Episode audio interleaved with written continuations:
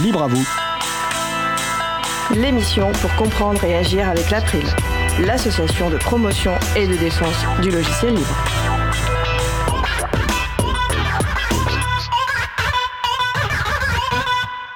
Bonjour à toutes, bonjour à tous. Le pôle ou la mission logiciel libre de la direction interministérielle du numérique, c'est le sujet principal de l'émission du jour. Avec également au programme la jeune fille à la Pearl et aussi la fonte d'épaule. Promis, ça parlera bien de liberté informatique. Nous allons parler de tout cela dans l'émission du jour. Soyez les bienvenus pour cette nouvelle édition de Libre à vous, l'émission qui vous raconte les libertés informatiques. Proposée par l'April, l'association de promotion et de défense du logiciel libre. Je suis Étienne Gonu, chargé de mission affaires publiques pour l'April. Le site web de l'émission est libreavou.org. Vous pouvez y trouver une page consacrée à l'émission du jour avec tous les liens et références utiles et également les moyens de nous contacter. N'hésitez pas à nous faire des retours ou à nous poser toutes questions. Nous sommes mardi 30 mai, nous diffusons en direct, mais vous écoutez peut-être une rediffusion ou un podcast. À la réalisation de l'émission, mon collègue Frédéric Couchet. Salut Fred.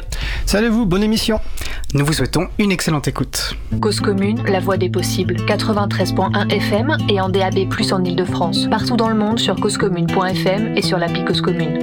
Pour participer à notre conversation, 09 72 51 55 46 et aussi sur causecommune.fm, bouton de chat, salon libre à vous. Nous allons commencer par la chronique à cœur vaillant La voix est libre de Laurent et Laurette Costi. Comprendre Internet et ses techniques pour mieux l'utiliser, en particulier avec des logiciels libres et services respectueux des utilisatrices et utilisateurs pour son propre bien-être en particulier et celui de la société en général. Laurent Costi est administrateur de l'April et même vice-président et fait cette chronique avec sa fille Laurette. Aujourd'hui, la jeune fille à la Pearl. Je vous laisse en leur compagnie pendant une petite dizaine de minutes et on se retrouve juste après, toujours en direct sur Cause Commune, la voix des possibles. Hello Laurette, je sais que tu n'as pas du tout le temps, mais est-ce que tu veux que je te raconte une aventure extraordinaire où des protagonistes échangent une plante et un iPhone, où l'une des personnes passe pour intègre, gentille, honnête, alors qu'elle n'est finalement qu'un peu renseignée techniquement et qu'elle ne veut pas faire de mal même à ses pires ennemis? Oh là là, tu sais ménager le suspense et tu sais comment piquer ma curiosité. Tu pourrais presque écrire des séries rigolosses pour Netflix, toi, dites donc. Oh mais par contre, moi, main, fallait que je te, je te raconte un truc super important aussi sur mon avenir là. Tu sais, genre, tu te souviens, je cherchais une alternance et tout pour mon diplôme là. euh, Non mais euh, j'avais commencé en premier, hein. Ah. Euh, puis en plus t'as pas le temps. Alors euh, je disais donc. Bon bah d'accord, bah écoute, bah je, bah, je t'écoute alors mon super pape attentif et attentionné.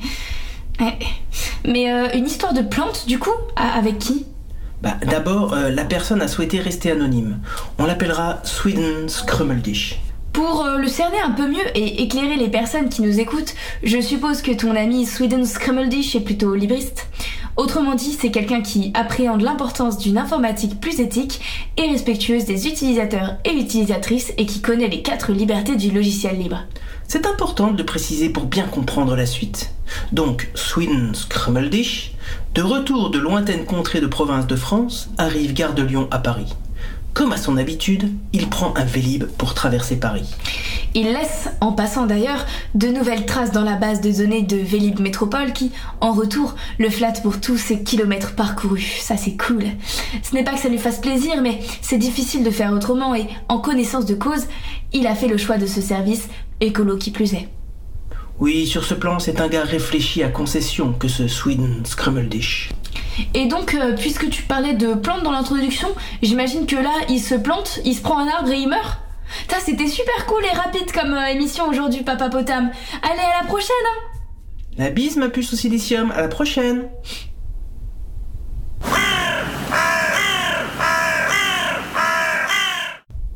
Ah, quelle bande de petits fifres l'infacé si on fait quand même, hein Bon, et donc on disait Bah, et donc, euh, pour ménager sa monture, Sweden Scrummeldish change de Vélib à la station Jacques Bonsergent au nord de République. Vlatipa qu'il découvre sur son nouveau canasson, dans la pochette prévue à cet effet, un smartphone en fonctionnement affichant fièrement son positionnement. Peut-être une manière pour lui d'appeler son ou sa propriétaire mais comme avec la grande majorité des appareils de notre époque merveilleuse, on pourrait dire aussi que cet iPhone, puisque c'en était un, appelait son esclave. C'est une autre manière tout aussi valable de voir les choses, effectivement. Bref, Sweden Scrummeldish cherche alentour si l'esclave est encore dans les parages.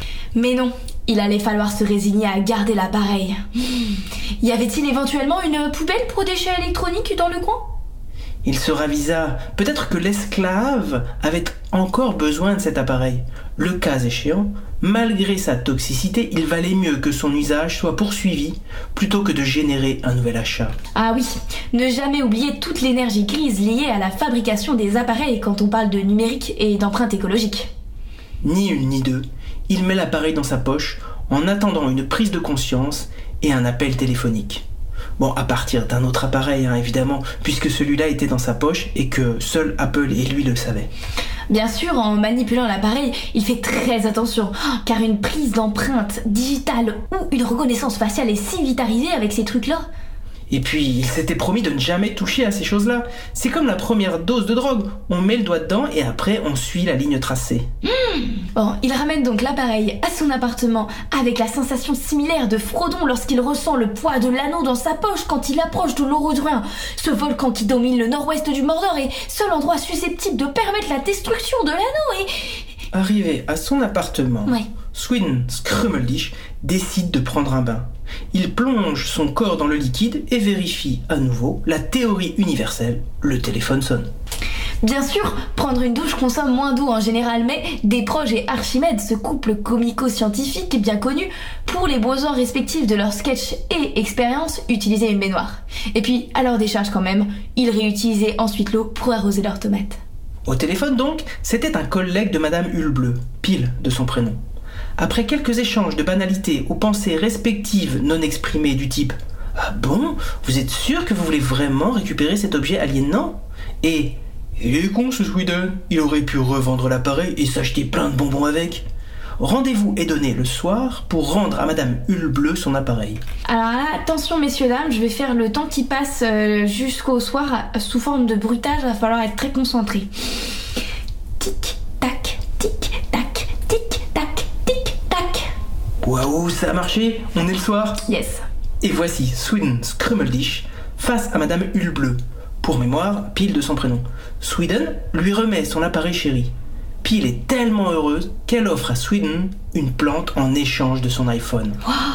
Et là, c'est le lancement de l'opération Échange un iPhone contre une plante et tout le monde sera heureux. Oh, Qu'est-ce que c'est beau Oui, Sweden est heureux. Il est rare qu'on lui offre des plantes, surtout pour une action aussi insignifiante à ses yeux que celle-ci.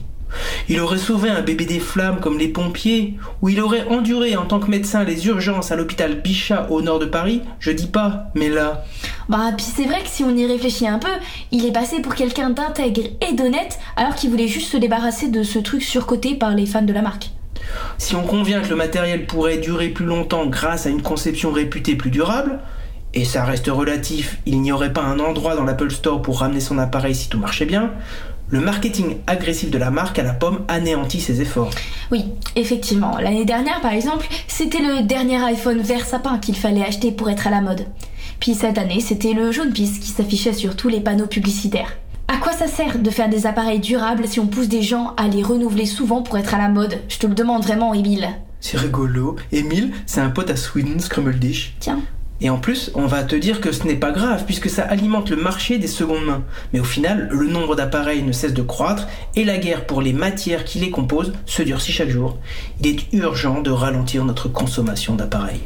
Et euh, d'ailleurs, sur le plan des données soi-disant jalousement gardées par Apple, il y a aussi des choses à dire, non? Mais carrément, tu lis dans mes pensées et accessoirement la chronique. On peut citer ici l'article sur gnu.org intitulé Malveillance des systèmes d'exploitation Apple qui rassemble 88 sources classées par type de malveillance et démontre comment, au fil du temps, Apple façonne son monde numérique au détriment des utilisateurs et utilisatrices. Il y a aussi un article d'un ami de Sweden Scrummeldish sur le blog Libérons-nous des CMA. Cet article intitulé Apple, une entreprise comme les autres, dépeint une autre réalité que la story idyllique que le marketing entretient.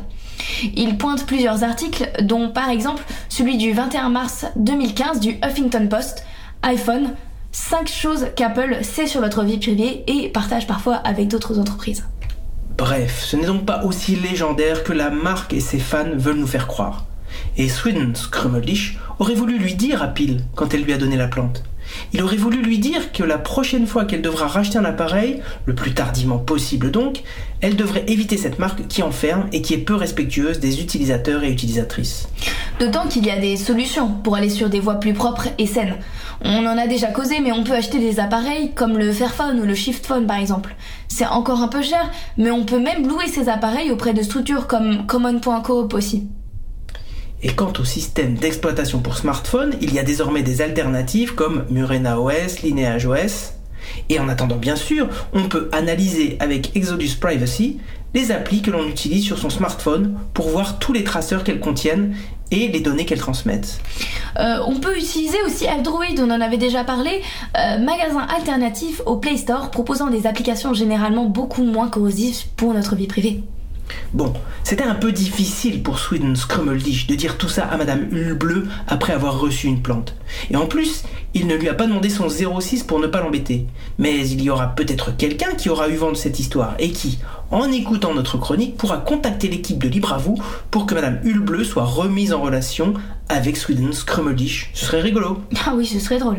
Et elle était très belle ton histoire, papa. J'ai une amie d'ailleurs, elle a plein de plantes chez elle. Tu penses que c'est parce qu'elle a rendu plein d'iPhone? Euh, en tout cas, moralité, rendez aux gens les appareils perdus. Vous contribuez à limiter l'achat de nouveaux appareils et en plus, vous gagnez une plante. Pas mal comme morale. Ah, attends, euh, j'ai un appel. Ah, ah bah c'est rigolo, c'est, justement Sweden. Si ça se trouve, il a trouvé un MacBook Pro dans le métro et il va gagner un baobab.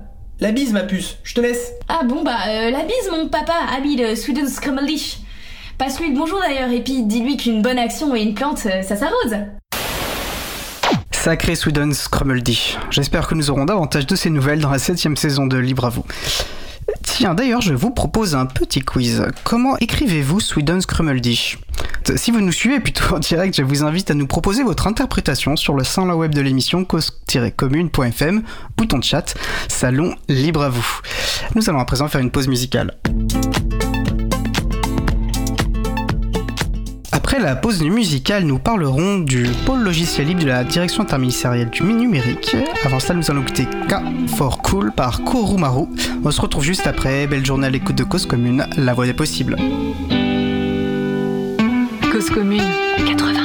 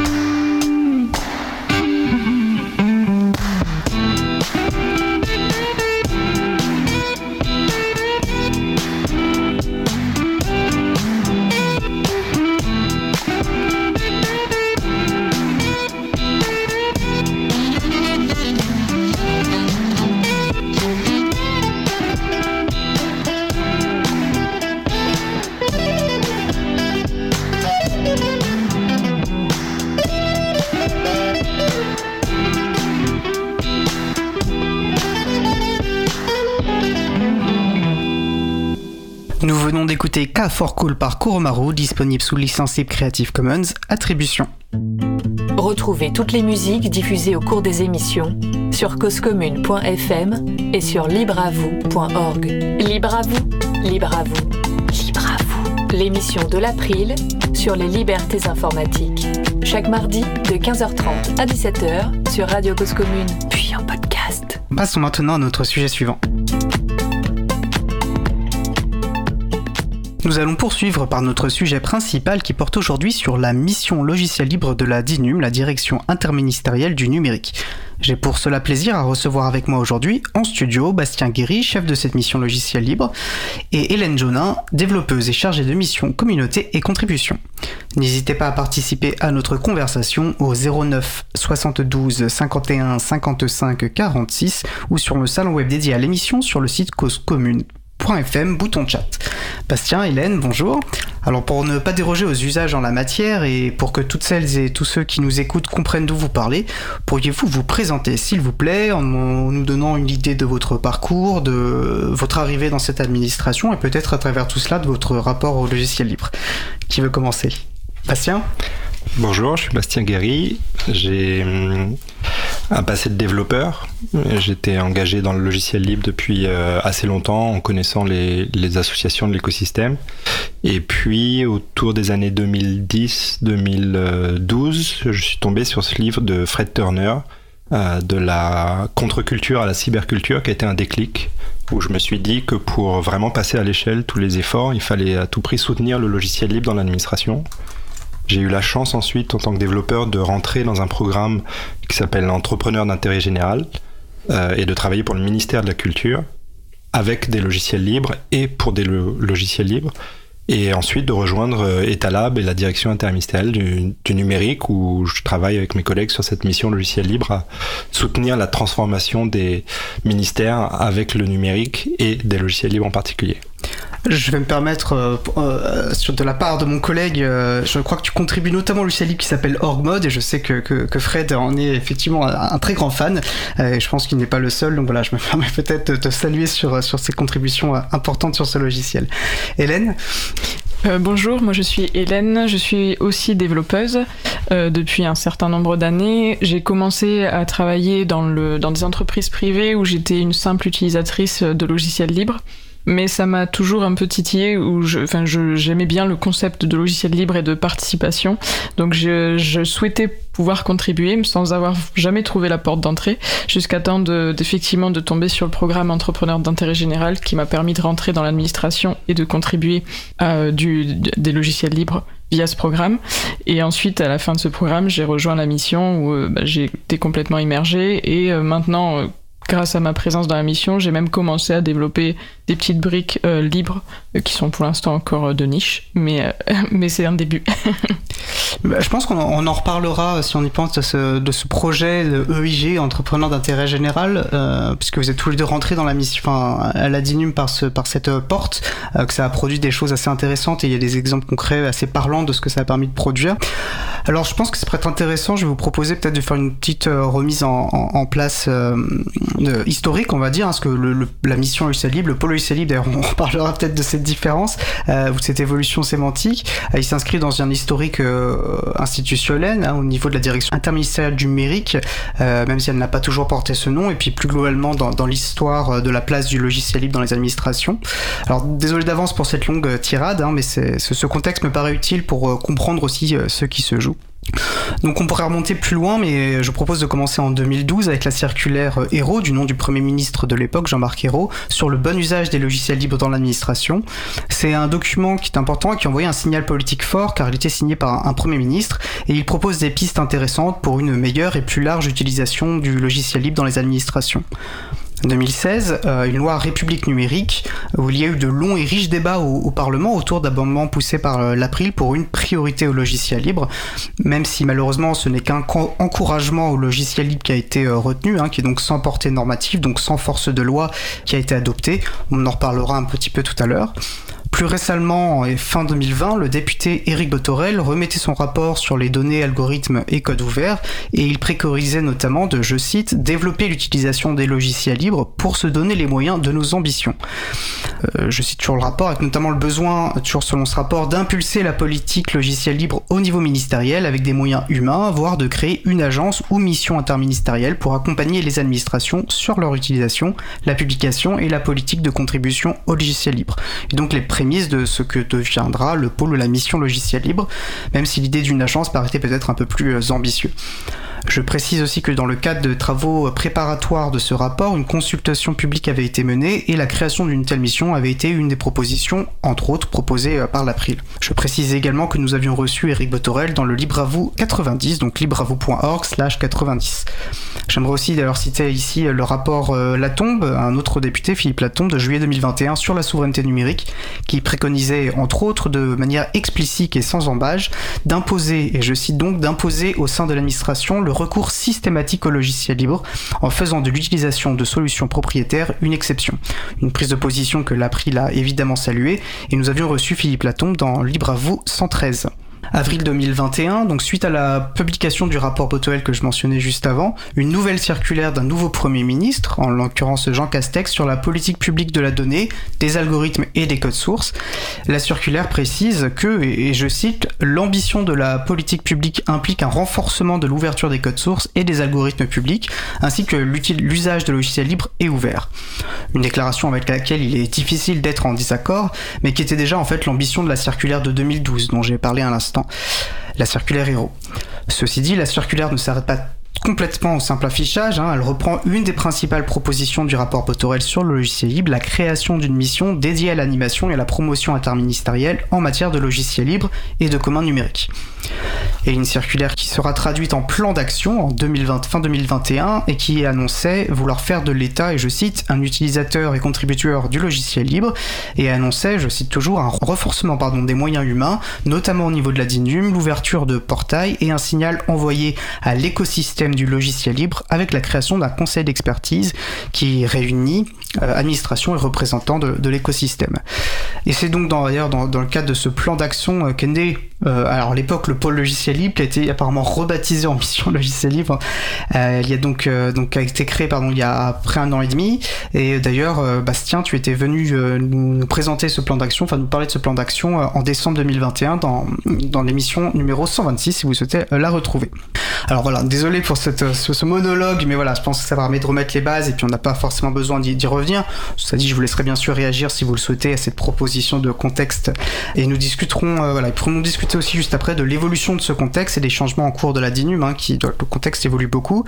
Mais est-ce que vous voudriez bien dans un premier temps nous rappeler c'est que tels les objectifs de la création de ce pôle ou de cette mission? Euh, Vous pourrez d'ailleurs, on précisera en fait euh, ensuite euh, par la suite les, les, les, les, au cœur des missions. nous reviendrons bien sûr en détail par la suite. Mais disons voilà, je vous propose cet exercice. Si vous deviez expliquer entre une ou et deux minutes ce qu'est et ce que fait le pôle, la mission logicielle libre, que diriez-vous? Le plan d'action qui est publié en 2021 dans la foulée de, la circulaire euh, Castex d'avril, c'est trois verbes. Utiliser, publier, attirer. Utiliser plus de logiciels libres dans l'administration, publier plus de codes sources pour leur donner de la visibilité et trouver les occasions de mutualiser entre ministères, et attirer des personnes qui ont ces compétences sur l'open source. Donc ça c'est assez simple, c'est le plan d'action. Et je me souviens qu'en décembre 2021, je, vous avais donné rendez-vous dans trois ans pour dire euh, on aura d'ici là l'occasion de faire euh, un bilan. Là, on a mi-chemin donc. On est à mi-chemin, c'est très bien. Ces trois verbes et ces objectifs, pour euh, être à la hauteur de nos ambitions, on construit une équipe avec une expertise, plusieurs expertises. En fait, ça, on a la stratégie. Maintenant, il faut l'équipe pour la mettre en œuvre. Et notre stratégie a été d'aller chercher des gens avec des compétences complémentaires. Donc typiquement, moi je suis euh, développeur, mais j'ai des compétences limitées en développement. Euh, mon collègue Joseph Garonne, euh, qui est responsable du, du CIL et d'une implémentation React du système de design du, gouvernement, est développeur dans d'autres compétences. Précise que le cycle, c'est le socle interministériel des logiciels libres. C'est une sorte de catalogue de logiciels libres à disposition des administrations. Qu'on recommande à toutes les, les administrations. Donc déjà, construire une équipe avec des compétences pluridisciplinaire où on a à la fois du technique, à la fois aussi des connaissances légales, à la fois des expériences dans des environnements administratifs ou entrepreneuriaux différents pour être un, endroit de référence pour toutes les autres administrations. Notre direction est interministérielle, on coordonne et on définit la stratégie de transformation euh, du numérique de l'État et les ministères se tournent vers nous. Donc nous, on crée un réseau dans ces ministères de ceux qui veulent ouvrir des codes sources et de ceux qui s'intéressent à comment les utiliser mieux et plus. Et soit on a les compétences dans notre petite équipe, hein, j'ai cité trois personnes avec euh, Hélène et, Joseph, on a aussi euh, euh, Lamia et, et, Louison qui nous ont rejoints récemment et qui sont au cœur de cette équipe de cinq personnes. Mais soit on a les compétences chez nous, soit on va les chercher dans d'autres ministères qui ont aussi leurs propres compétences. Si je peux dire un mot sur l'historique que, tu as proposé, qui est très intéressant.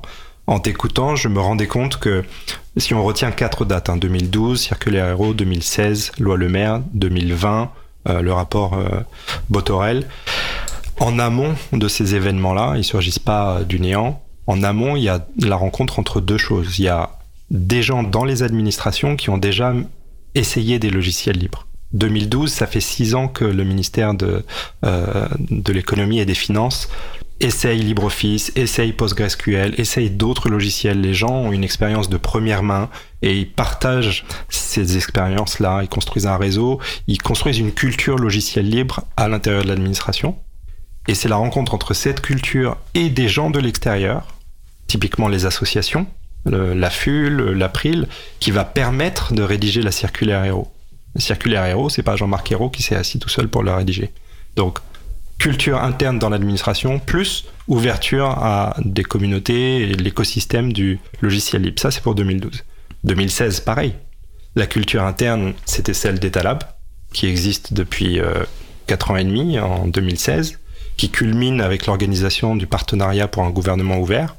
Etalab utilise des logiciels libres, euh, a déjà accueilli euh, Richard Stallman, je crois, à l'époque c'est ce que c'est. Cette culture, elle va ensuite rencontrer les communautés. Justement, en décembre 2016, c'est le moment où euh, il y a ce débat avec la société civile sur c'est quoi le, gouvernement ouvert. Si on veut vraiment ouvrir le gouvernement, qu'est-ce qu'on ouvre? Est-ce que c'est juste euh, la participation citoyenne? Est-ce que ce sont aussi les logiciels libres de l'administration? Donc culture et ouverture aux communautés. Et 2020, pareil, 2020, ça fait deux ans que je travaille à Etalab sur le logiciel libre et que je cristallise un peu les bonnes volontés des uns et des autres, euh, du côté de Betagouv, du côté d'autres administrations, sur le portage du sujet. Et euh, c'est aussi via la consultation faite dans le cadre du rapport euh, sur la, donnée publique de Eric Botorel, bah, la rencontre avec ce qui a été exprimé par l'April, par le CNLL et d'autres associations de l'écosystème pour dire bah, il faut une mission logicielle libre. Voilà, mais pour dire vraiment que tous ces, jalons, euh, très importants, c'est à chaque fois une culture interne qui est prête à entendre des propositions externes. Et cette façon d'avancer sur deux jambes, on aimerait le, le préserver dans ce qu'on construit aujourd'hui, qui est une équipe, une mission autour de plus utiliser, plus publier pour partager et attirer des personnes que ça intéresse dans l'administration. Merci pour cette précision, je pense utile. Préciser aussi que donc Etalab que tu as mentionné plusieurs fois et on va en reparler, euh, c'est euh, c'est un, service, alors je sais plus quel statut, ça fait partie de la de la direction interministérielle du numérique, c'est voilà, c'est un ça fait un département. C'est un département, merci, un département de cette euh, DINUM. Alors j'évoquais tout ce contexte historique que tu as très pertinemment complété, ce n'était bien sûr pas gratuit car ça fait cela fait écho à l'actualité de la de la DINUM et donc de la mission logiciel libre, hein, puisque puisqu'elle dépend euh, de cette direction. Euh, en effet, là, il y a une réorganisation euh, visiblement importante de la DINUM qui pose de fait la question bah, du périmètre de vos actions, de vos moyens, de votre poids dans les arbitrages au sein de cette direction, et une, réorganisation qui intervient plus dans le contexte de l'arrivée d'une nouvelle directrice, Stéphanie Cher, arrivée près d'un an après le début, le départ de son prédécesseur, et dans le contexte également d'un nouveau décret qui a été publié le, le 22 avril 2023. Je vais également préciser et ça c'est quelque chose d'important d'un point de vue extérieur, et plus précisément du, point de vue euh, de l'April, il y des signes que nous avons jugés inquiétants, fondéons-nous, on va pouvoir en discuter, euh, qui nous ont amené à nous demander s'il n'y aurait pas un, recul sur euh, bah, les ambitions affichées dans le plan d'action euh, notamment, parce que bah, on est dans le contexte d'un changement de gouvernement, même si c'est sur la même majorité, d'une nouvelle direction. Est-ce que voilà, est-ce que les, ambitions affichées sont maintenues, est-ce que les moyens sont maintenus, on pourra en discuter. Pour donner des exemples rapides hein, et, un peu qualifier ce qui a l'objet de nos inquiétudes. Par exemple, on est membre du conseil d'expertise de logiciel libre qui faisait partie de ces propositions portées dans le plan d'action. Deux réunions ont été euh, annulées à deux reprises, ce qui n'est pas rien.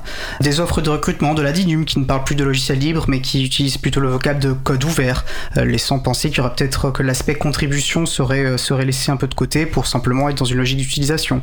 Ou encore un article de presse sur le site de la Lettre A qui évoquait en mars dernier une vague de départ de la DINUM autour de choix stratégiques contestés. Voilà, donc dans ce contexte intervient cette réorganisation. Je crois que c'est le 1er juin qu'il va y avoir des feuilles de route et de la communication autour voilà, des, choix qui vont être opérés, mais il pourrait être intéressant dans le cadre de nos discussions d'avoir un peu plus de, visibilité, et en particulier sur, euh, bah, sur, ce qui concerne, sur ce qui concerne la mission logiciel libre. Je vais donc poser la question très simplement, qu'est-ce que vous pouvez nous dire de cette réorganisation et est-ce qu'il y a une remise en cause des missions, euh, de la mission logiciel libre? Non, il n'y a pas de remise en cause de la mission euh, logiciel libre. Stéphanie Cher, la nouvelle directrice, euh, a été mentor dans le cadre du programme Entrepreneurs d'intérêt général dont on a parlé tout à l'heure. Les mentors de ce programme EIG, euh, e ils sont euh, les premiers formés sur ce que c'est que les logiciels libres et l'importance de l'open source, pour employer les deux vocables, comme vecteur de mutualisation dans l'administration. Puisque ce que font les, e, EIG, les, les designers, développeuses, développeurs, doit contribuer non seulement à la communauté des EIG, mais être ouvert au-delà. Et c'est l'un des endroits dans l'administration où on ouvre euh, systématiquement. Donc Stéphanie euh, Cher connaît bien le sujet. Ensuite, elle a publié une feuille de route où vous trouverez, je crois, logiciel libre à toutes les pages, parce qu'il y a un engagement très fort de la DINUM pour opérer des produits pour son compte et pour le reste des ministères qui intégreront nativement cette dimension de l'open source c'est-à-dire qui feront l'état des lieux de euh, quand on propose du stockage de fichiers au ministère de l'Intérieur ou à tous les ministères, qu'est-ce qu'on utilise, sur quoi on s'appuie, est-ce qu'on s'appuie sur une solution libre ou non? La DINUM veut euh, s'appuyer sur de l'open source et elle veut le faire en connaissance des enjeux qu'il y a en termes de contribution, de discussion avec les éditeurs, de soulever les sujets délicats, difficiles de gouvernance.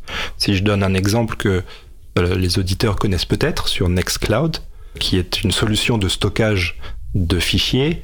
L'éditeur euh, allemand de Nextcloud n'accepte dans les discussions autour de la feuille de route de son logiciel que les clients payants.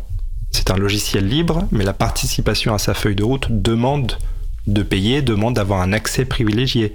Donc là, si l'État s'engage et engage les deniers publics pour aller vers du Nextcloud, il faut se poser calmement pour voir comment pérenniser la solution auprès des ministères et comment la pérenniser dans l'absolu en ayant un échange euh, sain et franc avec euh, l'éditeur euh, en amont. Donc ça, ça a toujours été clair. Et l'April, aussi bien que tous les autres membres du Conseil logiciel libre, est invité à l'inauguration de la feuille de route le 1er juin cette semaine, l'événement organisé par la DINUM, et on retrouvera ces éléments où il y a un, différentiel très fort par rapport aux autres directions sur s'engager dans l'open source. Et on sait qu'on n'y va pas tout seul. Ce qui a flotté, c'était la question de savoir s'il fallait maintenir un pôle d'expertise au sein de la DINUM. La crainte, c'est que si on crée un pôle d'expertise avec euh, euh, une fonction transverse, disant aux uns et aux autres, au ministère et même à d'autres entités extérieures, aux collectivités par exemple, comment faire de l'open source, ben, on peut avoir ce réflexe de crispation euh, bureaucratique qui fait qu'on devient un passage obligé et au lieu d'aider, on contrôle. On, va être un point bloquant. On va dire ah non c'est pas ça la licence qu'il faut mettre. Ah vous avez oublié ça et mais désolé nous ne sommes que quatre on peut pas vous aider. Donc on va juste euh, signaler aux gens ce qu'ils font mal et on n'arrivera pas à les aider pour de vrai. Donc cette crainte là on a réussi à convaincre la direction de dire regardez l'historique de ce qu'on fait, La mission logiciel libre essaye toujours d'être euh, dans le fait d'aider, de choisir de l'aide à impact. Et cet impact-là, on, on, l'assume et c'est ce qu'on va faire pour la suite. On ne peut pas se permettre d'être un passage obligé, réglementaire, bureaucratique, bloquant. Et donc, on maintient cette euh, mission-là. On sera plus dans le département Etalab, on sera dans un nouveau département qui a été affiché dans l'organigramme qui s'appelle appui, contrôle et expertise parce que c'est la fonction de la DINUM à l'égard des autres ministères. On les appuie dans lire le catalogue des logiciels libres et savoir lesquels utiliser. On les appuie dans publier des codes sources. Si je donne un, exemple rapidement de, projet impact, on a euh, donc ce système de design du gouvernement que tous les ministères en administration centrale doivent utiliser pour les nouveaux sites. C'est ce que les gens ont dans la tête en voyant liberté, égalité, fraternité de façon verticale. C'est la marque de l'État, mais ça, ça demande du code source. Il faut le développer. Techniquement, il faut, il faut s'y mettre. Il est très possible que dans l'urgence de l'implémentation, deux ministères fassent des développements similaires en parallèle sans le savoir. Et là, nous, notre fonction transverse, c'est d'être au courant de ces problèmes, de cet argent dépensé en double, de mettre les gens autour de la table pour partager et dire voilà la fonction d'ouverture. Et si on a dix sujets comme ça qui se présentent, et de se concentrer sur les trois qui auront le plus d'impact et qui permettront de euh, rationaliser et d'économiser pour continuer à faire que notre mission aide euh, à tout le monde. D'accord. Bon, pour essayer de comprendre aussi euh, comment va impacter, comment pourrait impacter cette réorganisation, je pense que l'aspect euh, organisationnel, parce que tu as parlé de l'organigramme, n'est même pas, pas anodin, euh, notamment quand il s'agit de peser aussi dans, dans, dans en termes d'arbitrage politique dans les orientations, parce que c'est aussi le rôle de l'Indinum, hein, il me semble d'ailleurs dans le décret, ça parle de piloter aussi les, les stratégies de mutualisation, etc. Donc il me semble qu'avant cette réorganisation, la DINUM, enfin la directrice, était euh, deux crans hiérarchiques, donc N plus 2 par rapport à, ta, toi en tant que chef de cette mission, ce qui est plutôt un rapport euh, relativement euh, direct, avec l'État qui était finalement en référent direct par rapport à la direction. Le fait d'être dans Etalab aussi, parce que les Talab sont portés une certaine éthique, hein, de par son histoire et de par aussi sa mission. Le fait de sortir des Talab pourrait peut-être aussi nous inquiéter, c'est-à-dire passer finalement de quelque chose qui porte une certaine vision politique du logiciel libre pour passer peut-être euh, vers une application plus pragmatique, euh, open sourceiste. Je dis ça, voilà, sans, sans vouloir, euh, sans vouloir trop inutilement. Alors, ouais, est-ce que comment se situe maintenant la mission en termes hiérarchiques au sein de Latinum Et puis, voilà, est-ce qu'il y a un changement dans les moyens qui vous sont alloués euh, remplir vos missions on est, euh, s'il faut parler en N, on est toujours en N-2, euh, c'est-à-dire qu'il y aura une chef ou un chef de ce nouveau département appui, contrôle et expertise qui est en cours de recrutement et la directrice au-dessus de ce chef-là et nous, nous serons dans, ce, dans département. Donc là, il n'y a pas de changement. La naissance historique dans l'État-Lab, elle avait du sens parce que notre premier sujet, c'était l'ouverture des codes sources. Donc cette ouverture-là, elle s'associait à l'ouverture des données. Mais ça n'a plus de sens de rester dans Etalab si, en plus de l'ouverture, on prend à bras le corps euh, le fait d'aider les ministères à utiliser des logiciels libres. Et on va pas aider que les ministères, on va aussi aider la partie de la DINUM qui veut euh, discuter euh, avec Nextcloud. Donc on va aider tous les produits de l'opérateur à intégrer cette dimension de l'open source dès leur conception. Quand je dis tous les produits de l'opérateur, on peut en citer. On a Chap, qui est un outil de messagerie instantanée entre les agents. Plus de 200 000 agents dans plein de ministères l'utilisent. Ça, ça demande de s'asseoir pour bien discuter avec l'éditeur de ce logiciel, pour savoir est-ce que c'est utile que l'administration soutienne financièrement la fondation Matrix, euh, Matrix étant le protocole qui permet cette euh, fédération entre les serveurs. On peut citer comme autre produit euh, le, produit de visio, de visioconférence, qui s'appuie sur Big Blue Button. Donc là, on a l'éducation nationale qui contribue et qui a une expertise très forte sur Big Blue Button, qui est remerciée dans les releases de Big Blue Button par, euh, l'éditeur. Comment nous, euh, d'Inum, on, avance pour vraiment mettre l'open source au cœur de tous ces produits-là. Et notre mission, la mission logiciel libre, aidera euh, en interne à la DINUM aussi bien qu'en en externe. Ce qui nous motive, c'est de se dire, il y a un défi de taille de mettre, de faire le pas définitif de l'open source. Donc c'est un peu le dog fooding, hein, c'est euh, apprendre par nous-mêmes en se confrontant aux défis les plus difficiles. Sans être, sans s'abriter sur ah on n'est pas très nombreux, on peut simplement faire de la doctrine et aider. Non, on va pas juste faire de la doctrine, on va résoudre des vrais problèmes et on va échouer dans certains cas, réussir dans d'autres, et c'est ça qui nous donnera de la légitimité pour parler avec euh, tous les ministères. En termes de moyens, on aura les moyens propres de la mission logiciel libre, qui seront, euh, à mon avis, constants par rapport à ce qu'on a eu par le passé, mais on aura tous les produits de l'opérateur qui auront aussi leurs propres moyens pour intégrer la dimension open source. Donc euh, ça, c'est le reflet de l'engagement fort de la feuille de route vers le logiciel libre. D'accord. Pour, pour te citer, tu disais qu'en décembre 2021, euh, tu nous proposerais de voir dans trois ans. Donc là, on est à mi-chemin. À t'écouter, euh, tu sens toujours confiant qu'on est dans la bonne direction finalement et que dans un an et demi maintenant, on pourra euh, se oui, ce rendez-vous. Oui, parce qu'il n'y a pas que la DINUM. Nous, on est un ancrage fort. ça, c'est un lieu de référence. Il y a trois ans, on a lancé la communauté Blue Hat, cette communauté. Et on va en parler, c'est très intéressant, effectivement. C'est les agents publics qui s'impliquent dans le logiciel libre, à tous les niveaux, collectivité, euh, administration centrale, niveau déconcentré. Donc ça, ça diffuse, c'est un catalyseur de, de, culture, ça diffuse. Et ça veut dire que via ce réseau-là, eh bien, des collectivités qui ont entendu parler un peu du logiciel libre, soit nous trouvent, nous envoient un email, on les met en contact avec les bonnes personnes, soit trouvent de l'expertise auprès d'un chaton qui euh, propose des, services professionnels. Alors, pardon, chaton, faut expliquer, mais hébergeur. Euh, Le collectif des hébergeurs alternatifs, transparents, ouverts, neutres et solidaires, voilà, qui est un projet porté notamment par Framasoft, mais voilà, c'est un collectif. Euh, d'associations ou entreprises, qu'importe, qui proposent des services libres et loyaux euh, autour d'une charte. Voilà. Voilà, donc c'est l'intérêt d'avoir code.gouv.fr, c'est l'intérêt d'avoir notre mission, c'est qu'on raccourcit euh, le temps et l'espace entre les gens qui peuvent euh, faire avancer le logiciel libre chez eux. Je tiens à préciser, Hélène, et vous me l'aviez euh, effectivement dit en, préparant l'émission, que vous ne citiez pas forcément réagir à ces questions plus politiques et qui effectivement relèvent plutôt de, la fonction de, responsable de la mission de Bastien, mais n'hésitez bien sûr pas à, prendre la parole néanmoins. Hein. De toute façon, on, on, pourra discuter plus en amont de ce qui est le cœur de votre, ce qui constitue le cœur de votre mission au sein du, de la mission logiciel libre et voilà de toute façon dans la, dans la suite des échanges.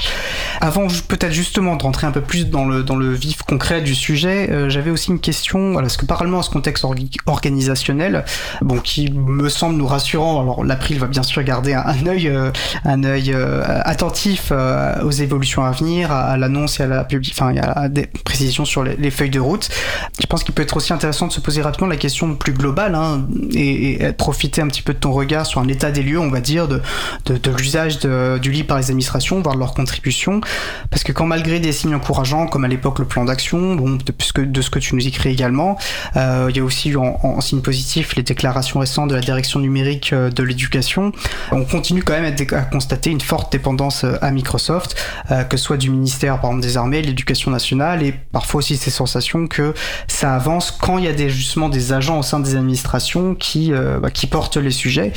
Et du coup, un sentiment que ça dépend beaucoup des individus et notamment en position hiérarchique, hein, dans des positions d'autorité, et qu'en fonction de leur perception ou non des enjeux politiques sous-jacents, ils, ils, vont plus ou moins soutenir le libre euh, bah, dans les pratiques de leur direction, de leur service, etc. Et donc, euh, que quelque part, sans cadre clair et, contraignant, ça reste un peu à la, à la carte. C'est pour ça que d'ailleurs que l'April porte à défendre la nécessité d'un principe normatif d'une priorité au logiciel libre pour, pour donner cette impulsion en complément euh, des évolutions culturelles internes que tu as très bien décrit.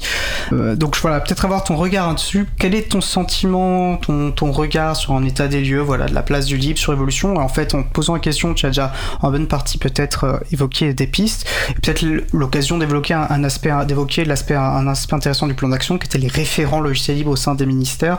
Voilà, est-ce que ça, ça porte un peu ses fruits? Alors plusieurs questions en une, désolé. Non, non, mais on a un réseau interministériel des responsables d'ouverture des codes sources qui sont les administrateurs ministériels des données, algorithmes et codes sources, et donc qui, eux, sont euh, à la manœuvre pour définir une stratégie d'ouverture des codes sources dans leur administration.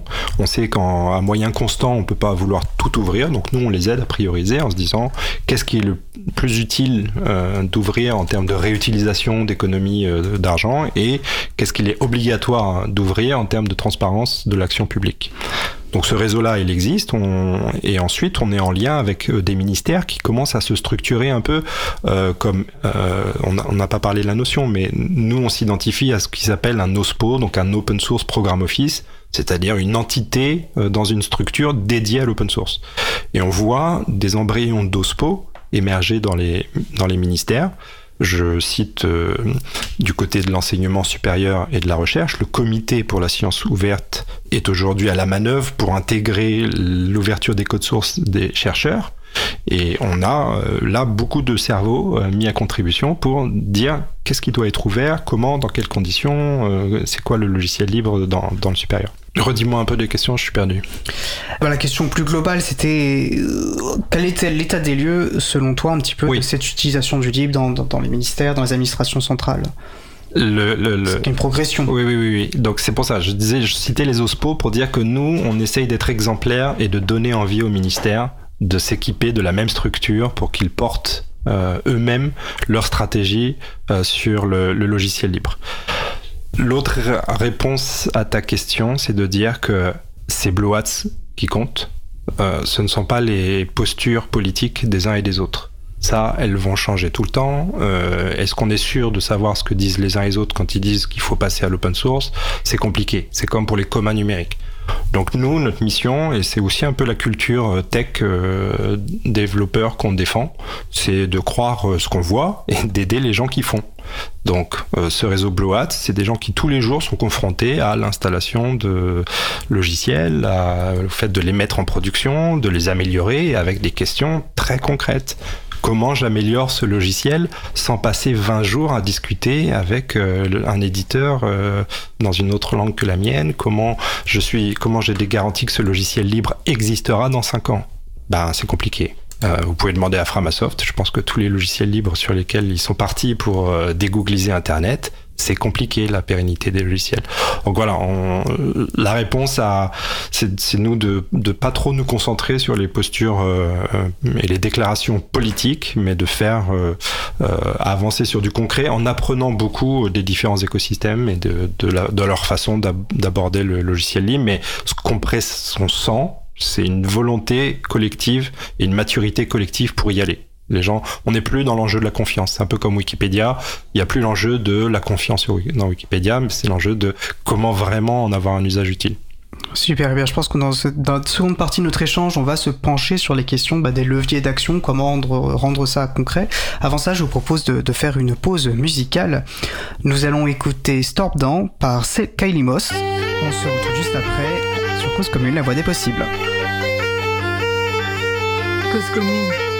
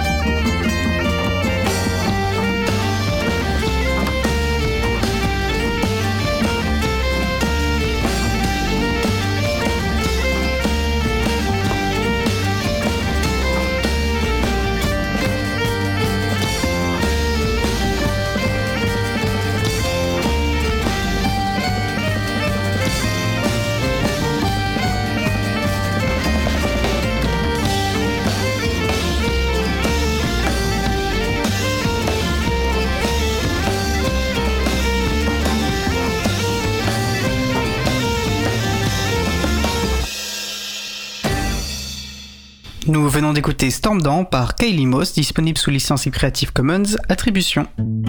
Retrouvez toutes les musiques diffusées au cours des émissions sur causecommune.fm et sur libreavoue.org.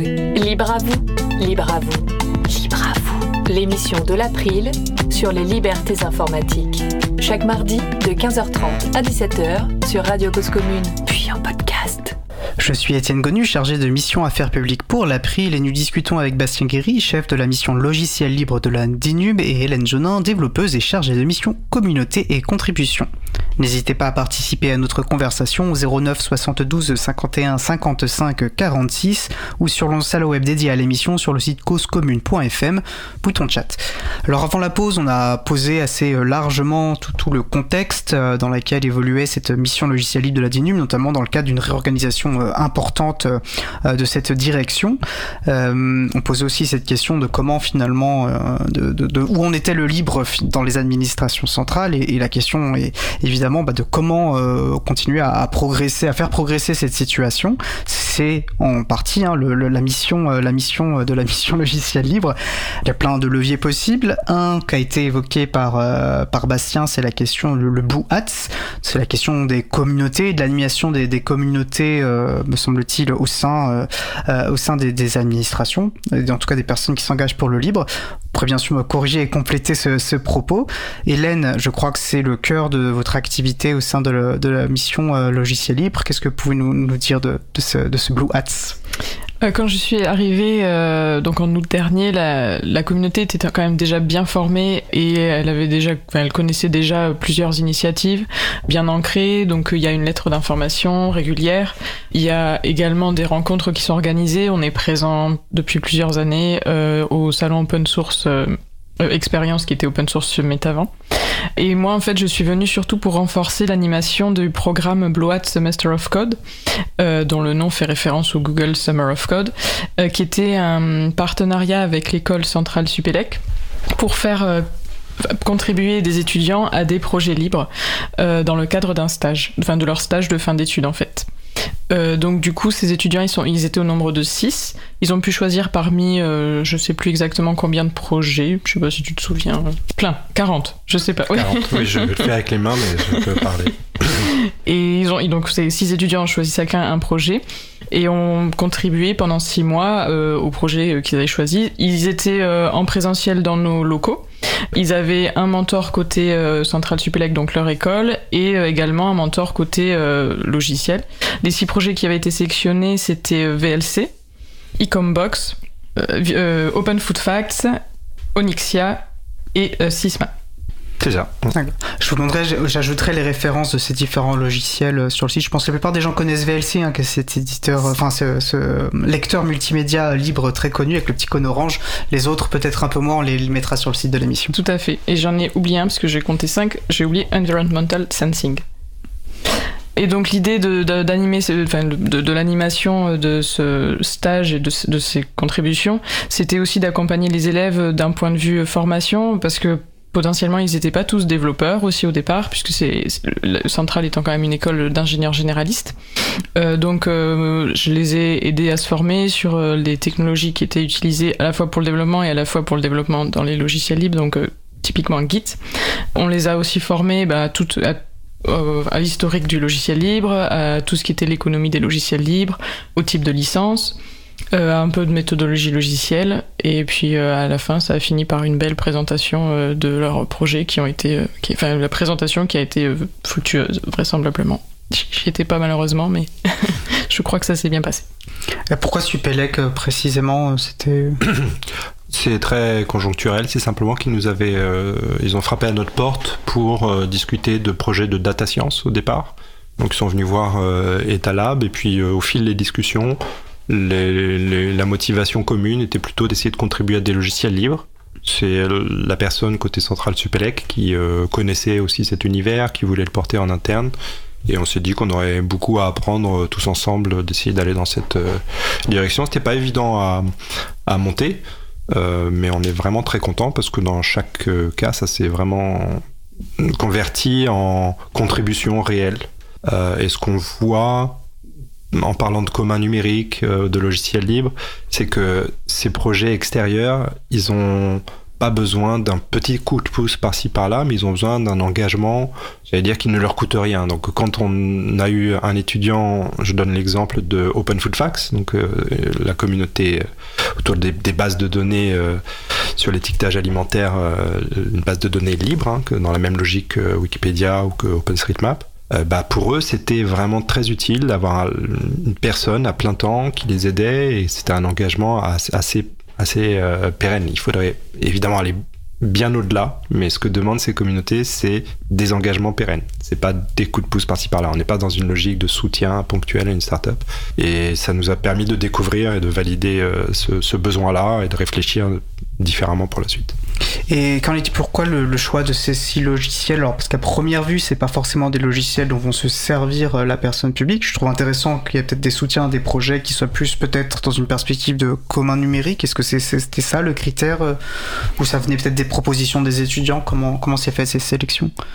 Alors j'étais pas là au moment de sélection. Les, les, les, six, les six projets, ce sont les étudiants qui les ont choisis au final. Mais pour les 40, la quarantaine de projets, euh, je, je c'est plus, je pense qu'ils se sont eux-mêmes proposés ensuite euh, on avait aussi des critères sûrement pour que la contribution, enfin que la possibilité d'un stage qui soit, enfin, soit effective, qu'il y ait un projet autour de, de ces. Euh, oui, c'est ça, c'est les étudiants qu'on choisit. Nous, on voulait une masse critique de, de propositions et l'écosystème a très bien répondu. Donc, on a des entreprises qui nous ont proposé euh, de prendre des étudiants en stage et des communautés.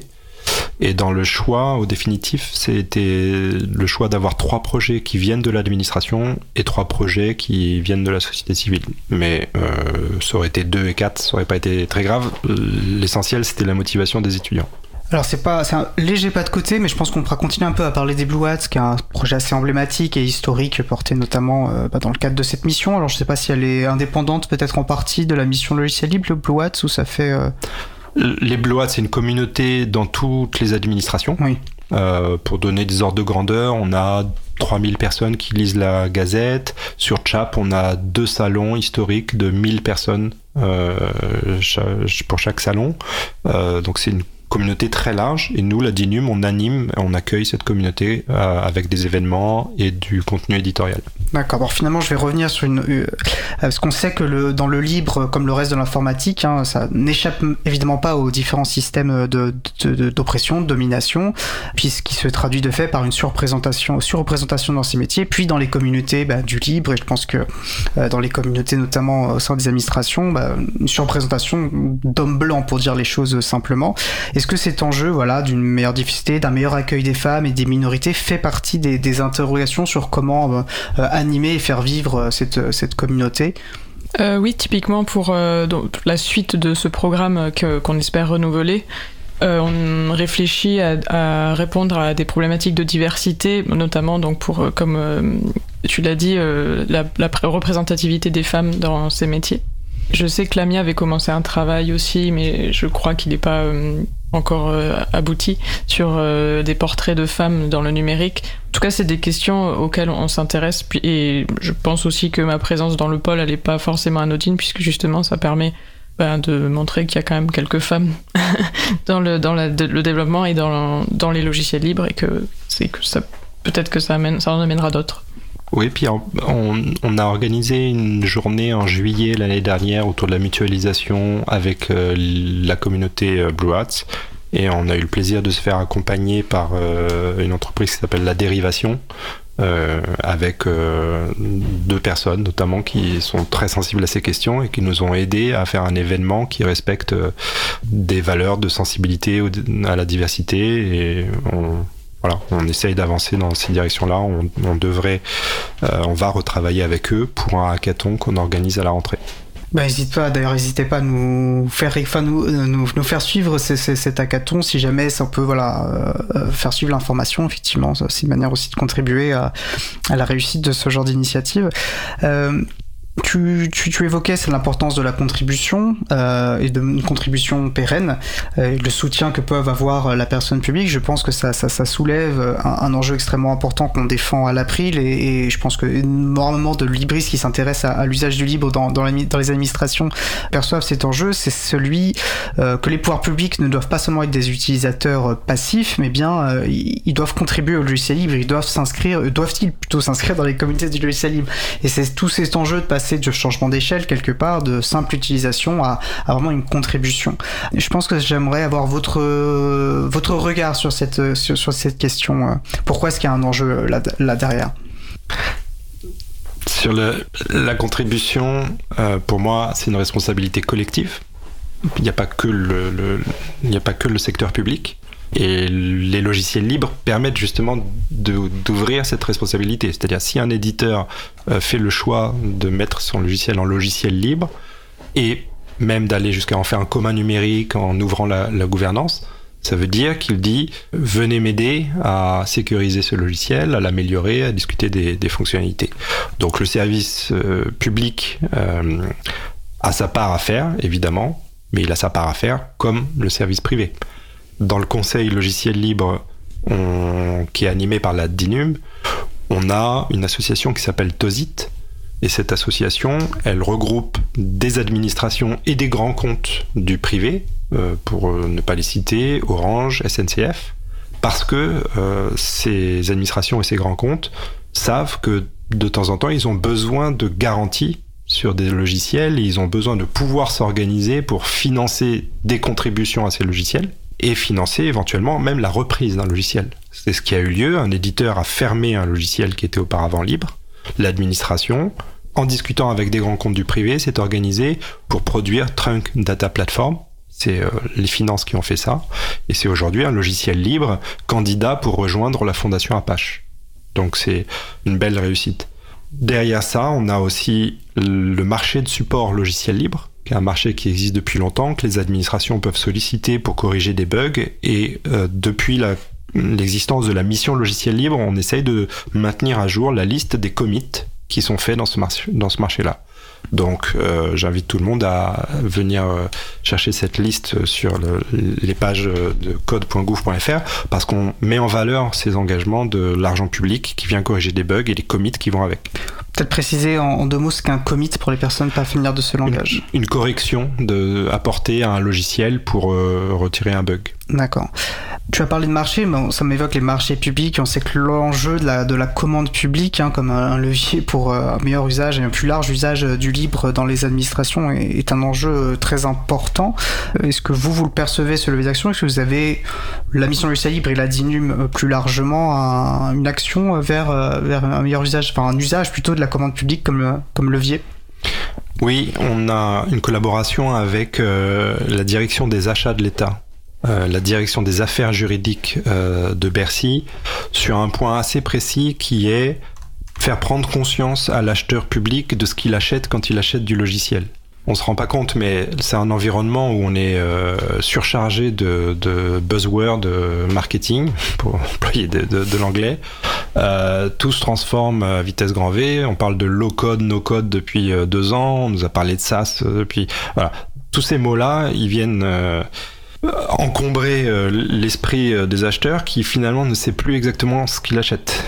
Et surtout, c'est bien beau d'avoir une loi, un cadre juridique qui dit ce qui est acheté par l'administration peut être reversé euh, publiquement, le code source peut être publié, mais en réalité, c'est très difficile des fois, des fois de savoir si on a acheté du paramétrage ou du code source. Quand on est sur des solutions low code, no code, qu'est-ce qu'on achète pour de vrai? Donc aujourd'hui, et ça rejoint aussi la question de la contribution. On essaye de pousser, euh, on travaille avec euh, la DAE, la DAJ sur pousser des bonnes pratiques, de demander aux gens qui répondent à des marchés publics de faire la liste de ce qu'ils vendent. S'ils ont construit une solution propriétaire ou libre sur une énorme pile de briques open source, d'autres logiciels, qu'ils déclarent tout ça. Et donc cette déclaration, ça vient euh, rompre un peu l'asymétrie entre l'acheteur public et euh, le futur titulaire du marché. Et ça donne à l'acheteur public les moyens de se dire, ah ok, je signe pour que telle personne me vende une solution propriétaire sur un framework libre et je le fais en connaissance de cause parce que j'ai des compétences internes sur ce framework libre qui me permettront euh, de, de, de, rester souverain dans les 3-4 années à venir. Donc là, la commande publique, on avance là-dessus. D'accord. Une question qui m'avait été remontée euh, en amont de l'émission, peut-être que vous aurez une réponse ou pas, mais il demande si euh, la DINUM peut-elle imposer ou conseiller les exigences d'accessibilité sur des marchés publics, parapublics ou privés? Exemple, la prise de rendez-vous médicaux n'est pas interopérable entre les acteurs du marché. Un futur un accès médical sera uniquement disponible via une application mobile. Voilà, nous dit euh, cet auditeur. C'est pas la DINUM, c'est la loi. D'accord. La loi le fait déjà. Euh, les gens qui ne respectent pas l'accessibilité euh, tombent sous le coup de la loi.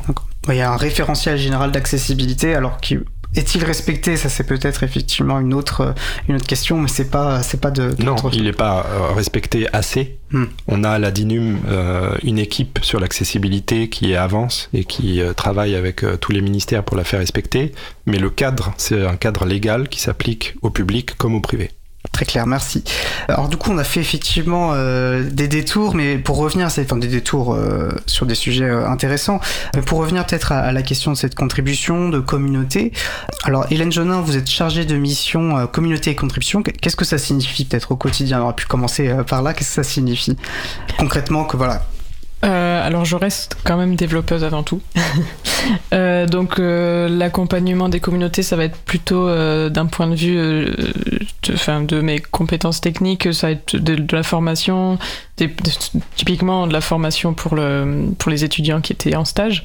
Et ensuite, c'est aussi l'animation autour du site CodeGo justement et la prise en, enfin, la prise en main de ce site et le fait de de le rendre beaucoup plus utile et utilisable pour qu'effectivement les, codes qui soient publiés euh, puissent être retrouvés et qu'on puisse favoriser leur réutilisation et également euh, trouver les codes qui ont un potentiel euh, de, contribution et de, communauté autour.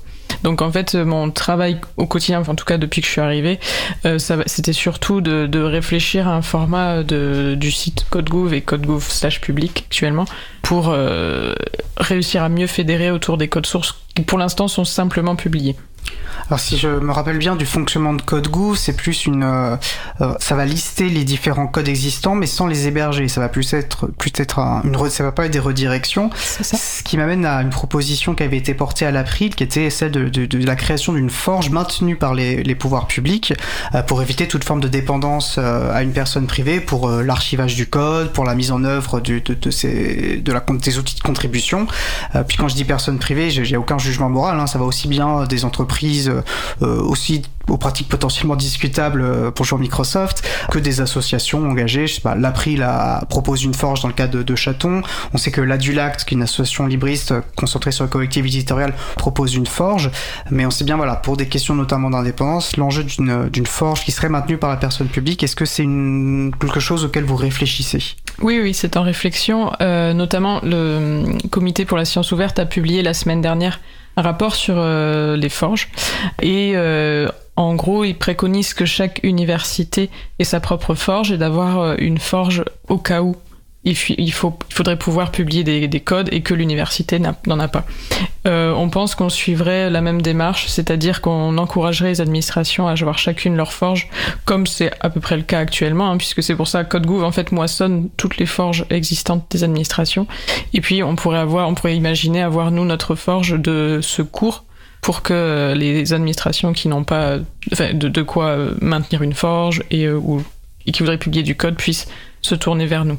Et quels seraient les freins en fait pour, Pourquoi ce ne serait pas encore mis en œuvre maintenant Les freins, c'est euh, le, pour l'instant l'équipe est quand même encore petite et euh, ça demande une certaine euh, force de, fin, pour la maintenir, pour la mettre en place. Du coup, c'est encore en réflexion et justement pour calculer le, le coût que, que, la mise en place, le déploiement et la maintenance nous prendraient. D'accord. L'April pourra peut-être, en prenant acte de l'ambition libriste de la nouvelle feuille de route, appeler la DINUM à mettre les moyens en œuvre pour permettre peut-être cette forge publique. Enfin, ça, ça c'est une autre une histoire à suivre. Alors je vois que le temps avance. En fait, il y a plein de sujets qu'on n'a pas encore évoqués. Ce n'est pas grave. De toute façon, le sujet est assez inépuisable. Il y a quand même un sujet alors qui a été mentionné qui est le CIL et qui est quand même quelque chose assez emblématique hein, qui, est, ce, catalogue mais peut-être que le terme d'ailleurs ne, définit pas assez justement ce qu'est le CIL le CIL à un moment il a été remis en cause est-ce que c'est, il a été pérennisé? Est-ce qu'il est pérennisé notamment dans le cadre de cette réorganisation euh, stratégique? Euh, Peut-être de rappeler, voilà, en quelques mots, ce qu'est le CIL et pourquoi il est si important. Je te laisse faire l'historique. Oui, bah, donc c'est le catalogue des logiciels libres recommandés pour toutes les administrations, euh, fonctions territoriales, hospitalières, fonctions d'État. Ce catalogue-là, il a évolué parce qu'au départ, c'était vraiment conçu comme une liste des indispensables et euh, avec les versions qui vont avec, qui sont la version minimale. PostgreSQL est indispensable euh, à avoir dans votre système d'information ministériel et vous devez être au moins à la version 10.2. Aujourd'hui, euh, on, s'est rendu compte que cette liste-là, elle était tellement connue dans toute l'administration que les gens la prenaient comme une liste blanche en se disant oh là là, si tel logiciel n'est pas dans le SIL, je n'ai pas le droit de l'utiliser. Donc, pour éviter euh, ce piège-là, on a, changé de braquet complètement en disant on va en faire un radar des usages des logiciels libres dans l'administration et un réseau social de gens qui peuvent s'entraider dessus. Et grâce au boucher double et au, travail euh, titanesque de notre collègue euh, Joseph Garonne, qu'on salue au passage, il, il, a fait peau neuve. Il est devenu, il a été mis au système de design du gouvernement et on a rajouté des fonctionnalités qui facilitent l'ajout de logiciels et le référencement comme utilisateur de ce logiciel. Comme référent, c'était le terme utilisé auparavant, je suis euh, à l'université de Lille, j'ai déployé pour euh, euh, mon laboratoire tel logiciel libre, je souhaite aider d'autres euh, laboratoires ou d'autres personnels, je me mets comme référent. On a aussi créé la notion d'utilisateur. Donc ça, ça va être une autre façon de se positionner. Mais au total, on a aujourd'hui euh, près d'un millier d'agents publics connectés et référencés. Et j'invite tous les agents publics à aller sur sil.code.gouv.fr pour euh, le faire et aller enrichir la connaissance qu'on a de ces, de ces logiciels.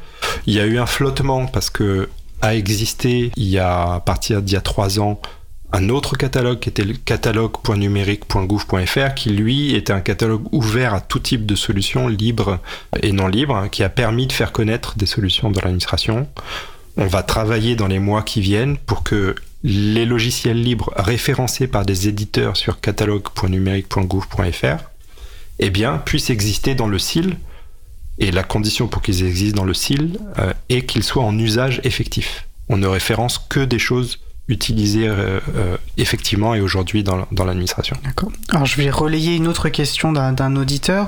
Pourquoi est-ce que le socle, alors pourquoi ce SIL, ce socle interministériel du GCI, référence-t-il ce qu'il appelle un faux open source et il cite spécifiquement euh, MongoDB qui n'est effectivement plus un logiciel libre Alors c'est parce que on a fait, comme, comme Wikipédia, on a franchi le pas de la modération a posteriori et je confirme que MongoDB ne devrait pas être dans le SIL et qu'on va corriger ce problème-là. On sait que la server-side public license n'est pas, une, pas une licence libre.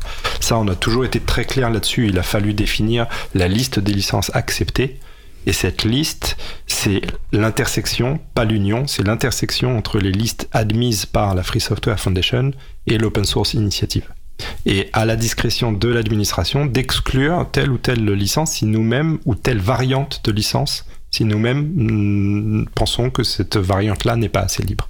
Je pense à des variantes de la GNU Affero Public License qui, si on tord un peu les choses avec un, juriste euh, complaisant, peuvent finir par aller contre l'esprit du, logiciel libre. Donc on est attentif à ça. D'accord. Le temps, le temps avance très très vite. Il y a quand même, je pense, un sujet qui me paraît difficile, notamment parce qu'on est membre, euh, enfin l'April participe à ce au conseil d'expertise du logiciel libre qu'on a mentionné, euh, qui s'inscrit dans cette logique de, communauté, hein, j'imagine bien. Euh, là, ça fait donc un an, un an d'exercice de mémoire. Alors, on va en très peu de mots parce que vraiment le temps file. Quel est le rôle de ce conseil et puis quel bilan on peut en tirer?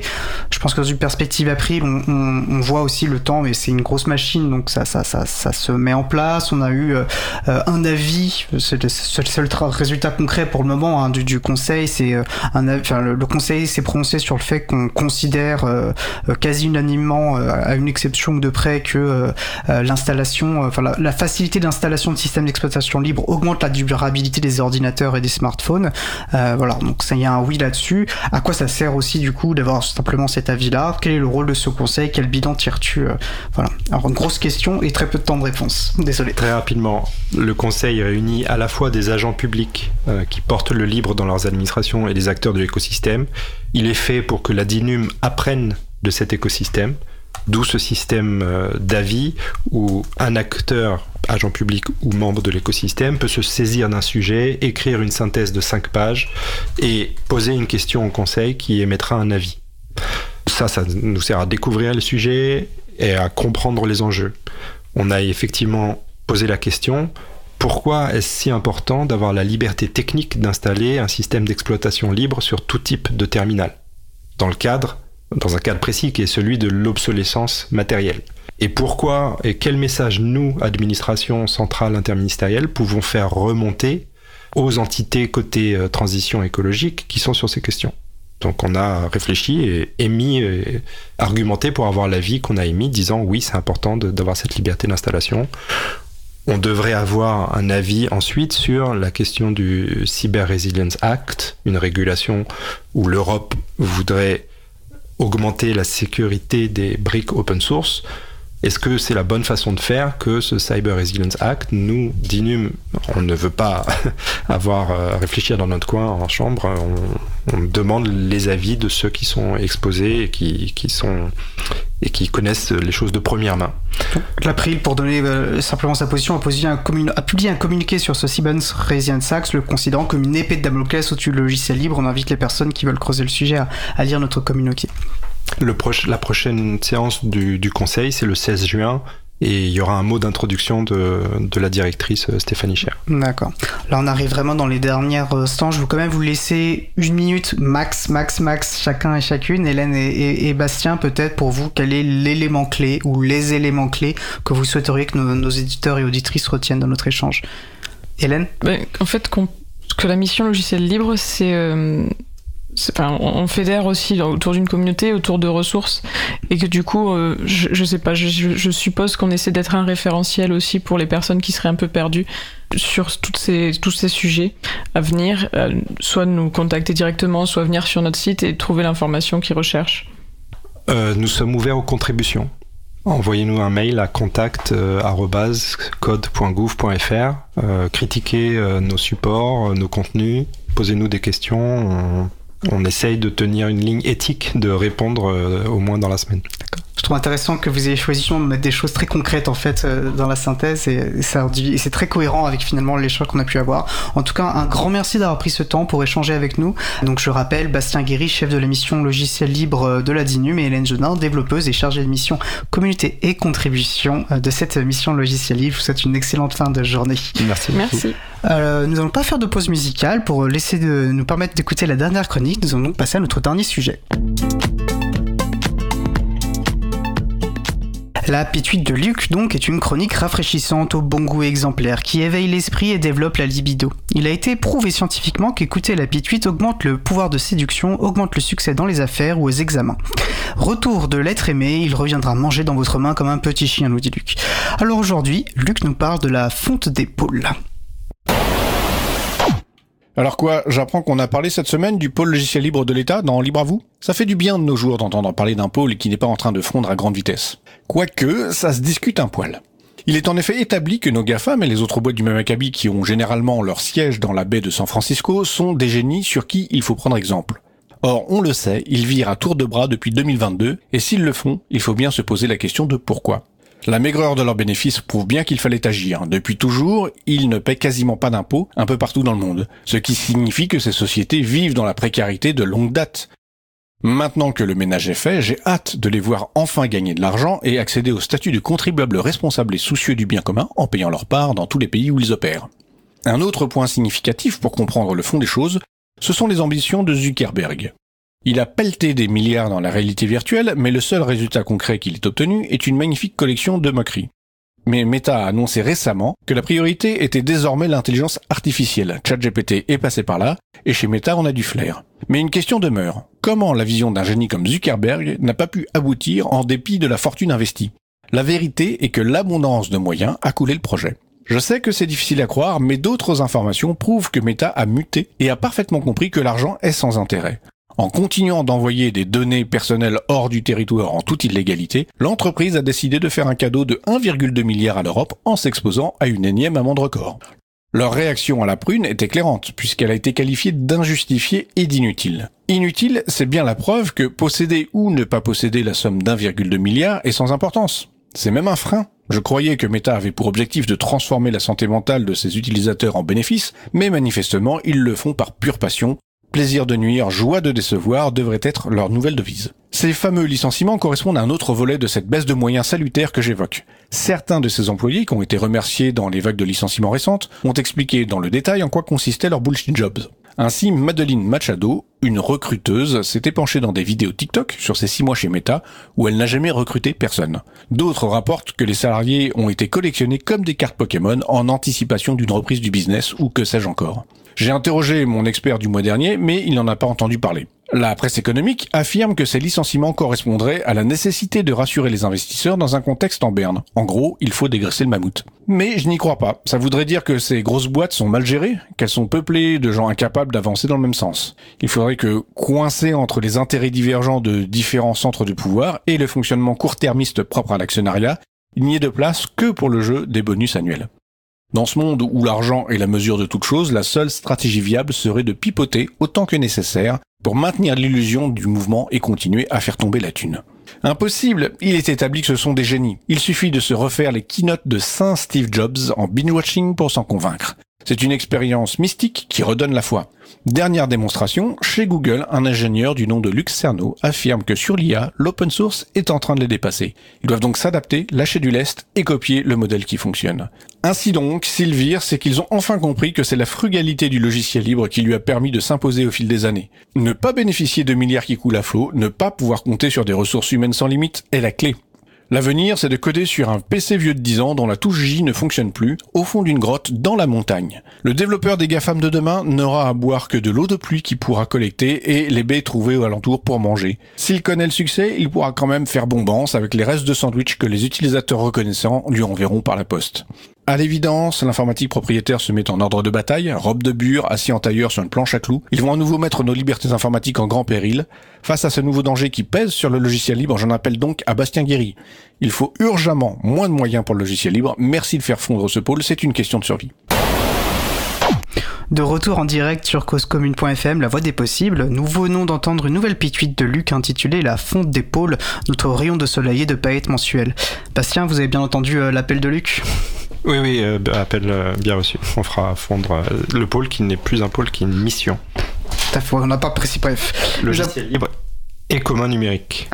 Il faut préciser l'in- l'intégralité, effectivement. Et nous approchons de la fin de l'émission, nous allons terminer par quelques annonces.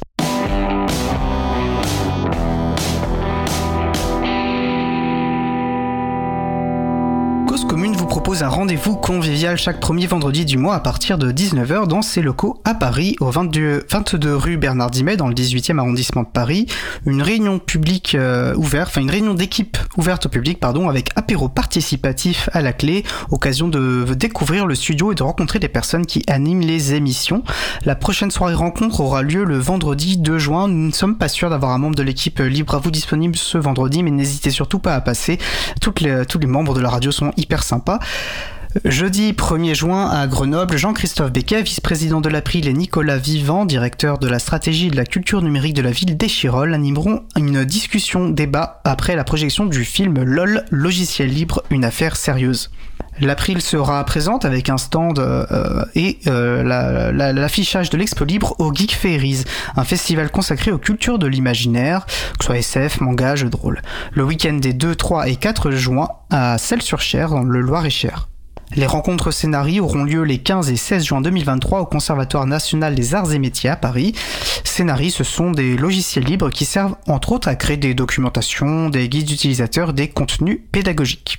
Je vous invite à consulter le site de l'agenda du libre.org pour retrouver tous les événements en lien avec les logiciels libres et les cultures libres près de chez vous ainsi que les organisations locales qui font vivre le logiciel libre.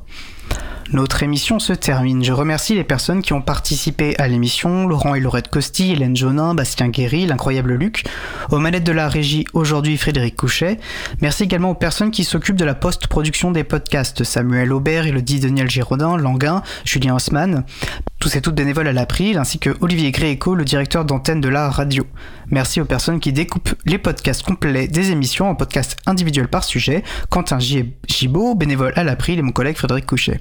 Vous retrouverez sur notre site web libravou.org toutes les références utiles ainsi que sur le site web de la radio causecommune.fm.